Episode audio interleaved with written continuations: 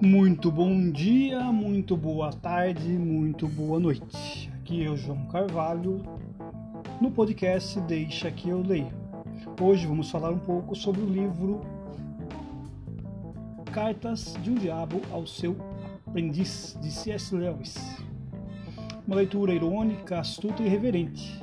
Assim podemos descrever a obra-prima de C.S. Lewis dedicada ao seu amigo J.R.R. Tolkien é, na verdade, um clássico da literatura cristã que traz uma sátira da vida humana, feita num ponto de vista do diabo, que tem, na verdade, atraído e divertido milhões de leitores desde sua primeira publicação na década de 40.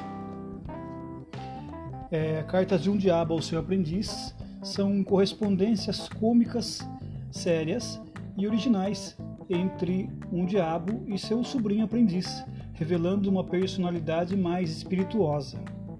Lewis apresenta nessa obra ah, uma envolvente narrativa é, descrita sobre as tentações e sobre suas superações.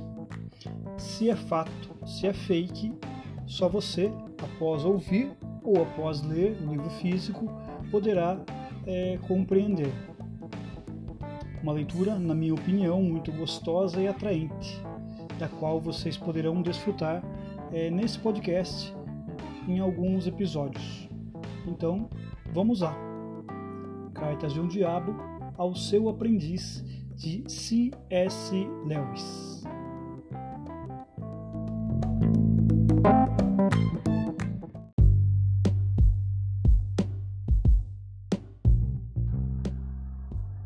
Cartas de um Diabo a seu aprendiz, de C. S. Lewis.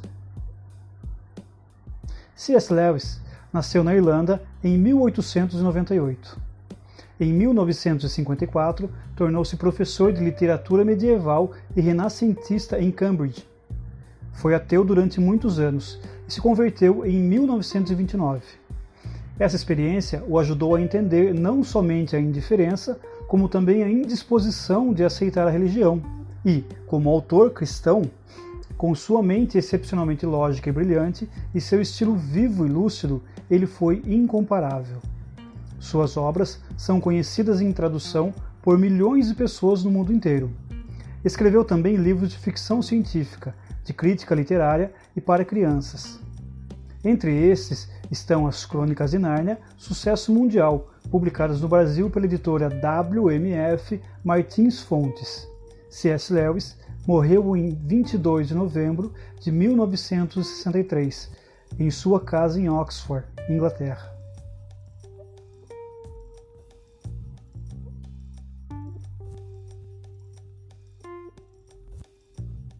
Para J.R.R. Tolkien.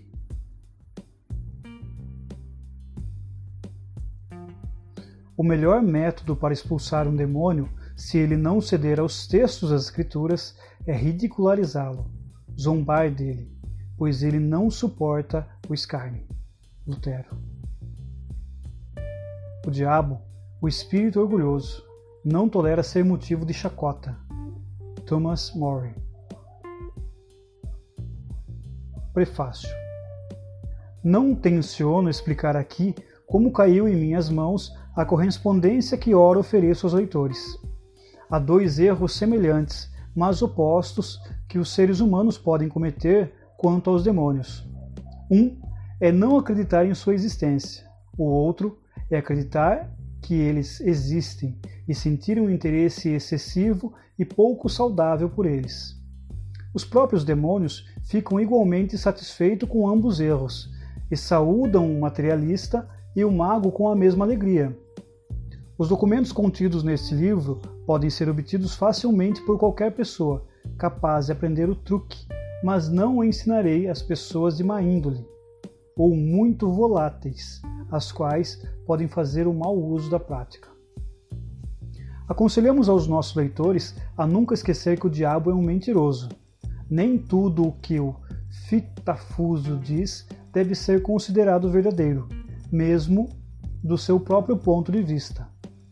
Não tentei identificar quem são os seres humanos mencionados nas cartas, mas acho bem pouco provável que sejam totalmente verossímeis as descrições, por exemplo, do padre Spike ou da mãe do paciente. Há otimismo excessivo tanto no inferno como na terra. Para encerrar, devo dizer que não procurei averiguar a cronologia das cartas. A de número 17 parece ter sido escrita antes de o racionamento da guerra ficar mais rigoroso, mas, em geral, o método diabólico de datar estas cartas não parece ter nenhuma relação com o tempo terrestre, e nem sequer tentei reproduzi-lo. A história da guerra na Europa, exceto quando ocasionalmente produziu algum efeito nefasto sobre a condição espiritual deste ou daquele ser humano, obviamente, obviamente não interessava nem um pouco ao fitafuso. 5 de julho de 1941